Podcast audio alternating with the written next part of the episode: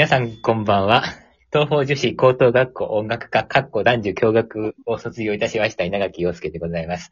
ということでね、あの、長ったらしい名前の学校で出会った友達に、あの、来ていただいているわけでございましてね。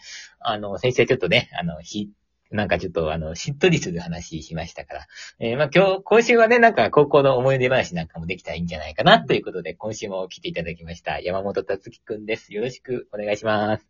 あ、こちらこそよろしくお願いします。まあ、ということでね、あのー先週話聞いててさ、あ いやー、同じようなね、人生を歩んでるなと思いましたね。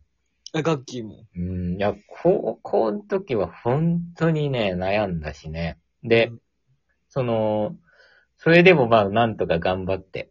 うん。あ高校か大学に行くかどうかも結構悩んだんですよ。まあ、誰にも言わなかったけど。ええそうん、で、なんか本当になんか結構、まあ結構きつかった、高校の時。うんで、で、大学2年生って言ってたじゃん。う。うん。あの時もね、私ね、そうなんだよね。ちょうど、神田書きコンクールっていうのもあってね。いろんな、あ、はいまあ、はい。大きいコンクールが受けて、あったね。はい。うん、それでさ、まあ、落ちて、まあ、落ちる、まあ、落ちるようなコンクールなんだけど、まあ、落ちて。で、まあ、いろいろね。そう、だから、大学2年生の時は、またさらに、そこでなんかね、うん。ここからどう行こうか、みたいな。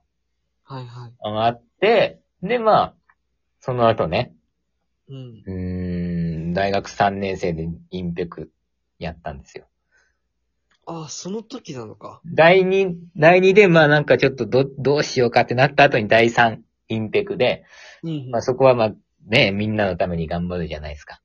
うん、で、まあ、その終わりに山本くんのね、演奏会に行ったんだよね。それで、そこでさ、さ、先週話してくれたノクターンなんかも聞いちゃったりなんかしてね。だから結構、お互い苦しい中やってきて、そうだった、ここで救われてるのも、なんか、お互いね、お互いの、あれだね、うん、重なってる部分あるね。あるんだ。だからやっぱ、こういう、惹かれ合うというかね、今、今経ってもやっぱこうやって、なんだろう、縁が繋がってるっていうのはあるのかもしれない、ね。この話は、一回もしたことなかったね。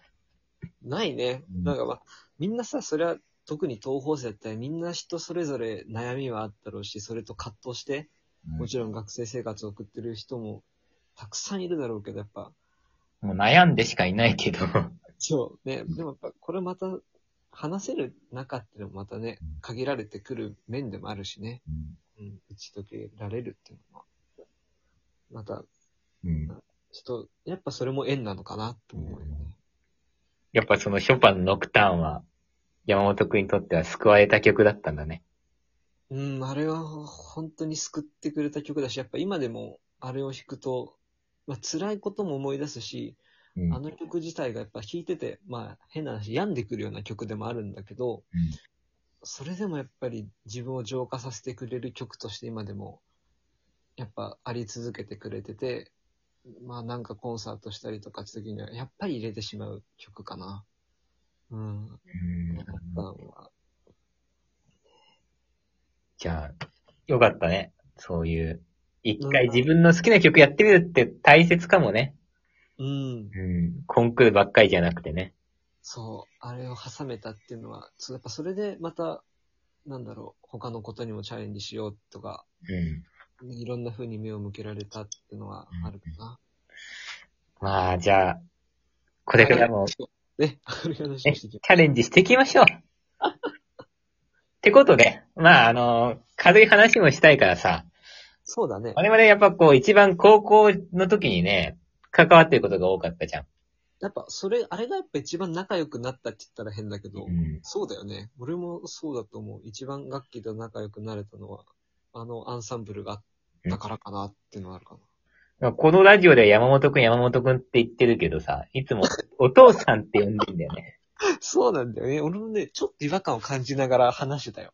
あれ、な、なんで、ああいうな、あだ名になったんだろやっぱ多分先週のラジオで話させてもらったのと同じように、やっぱ最初太ってたっていうのもあったと思う。で、なんか貫禄があるとかみんな言ってくれてたけど、う。うん。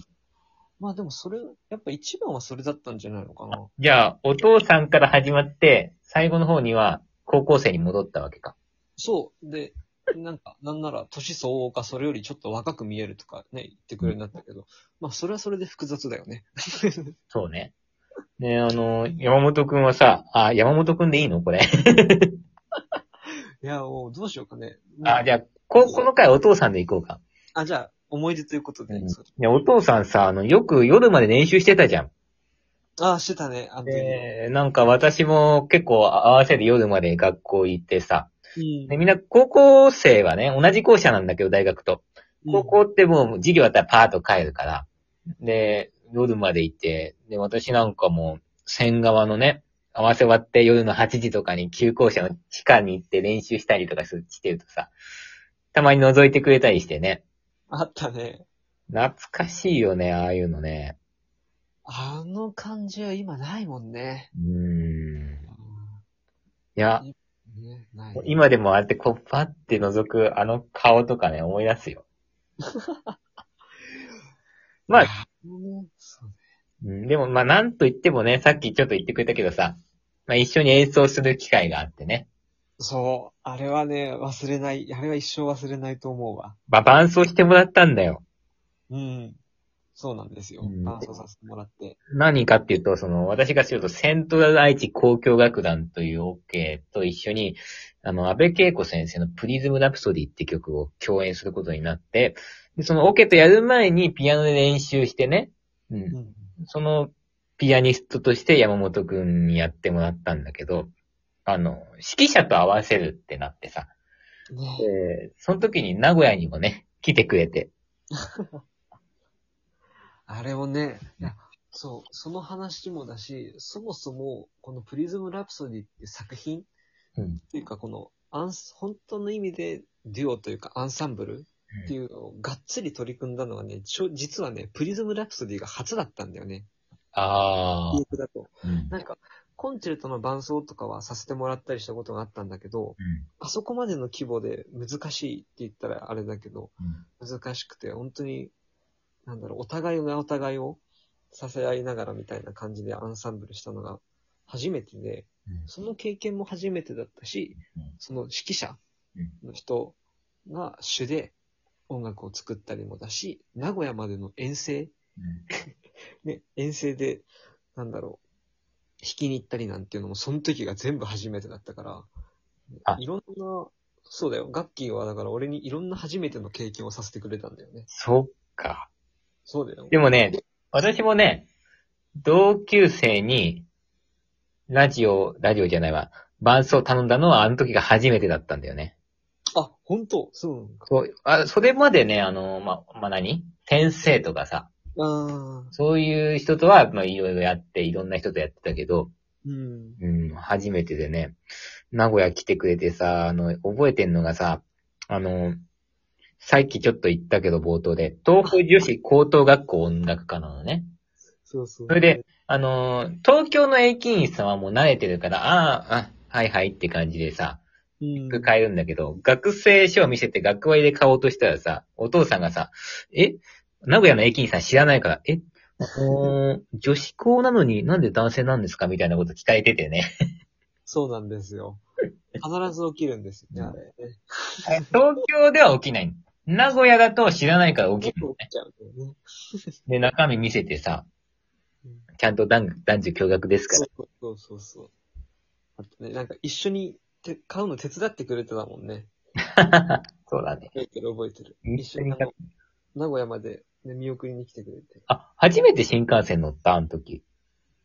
ああ、でも初めて記憶、なんか小さい頃あるかもしれないけど、でも記憶でちゃんと残ってんのはあれが初かも。あ、そっか。でそうだから、楽譜とかいろ、ね、楽譜なんか持って、何？名古屋行くって、なんかちょっとこう、で、高校2年 ,2 年生か3年生？2年だね。分かうん。すごい経験だと思わない、ねいや、今思っても、うんなんか本当にすごい経験させてくれたなって思う。いやいや、こちらこそお世話になりました、もうほんと。本当に大変だったんだよね。そうやって一緒にでも何かやると、打ち解け合えるよね。うん。だうってね、ね最初そう、最初だってマリンバの音も俺全然、なんか、ついていけなかったしあ、、なんかそんなようなこと言ってた。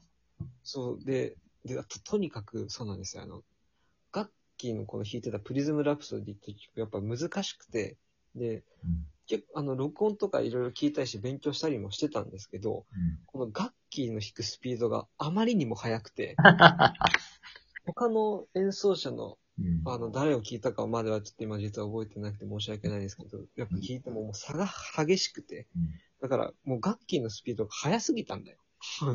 そういうことか。いや、だからね、あれでもでもやっぱ楽器の凄さはやっぱ、まあひしひしと感じてたよね。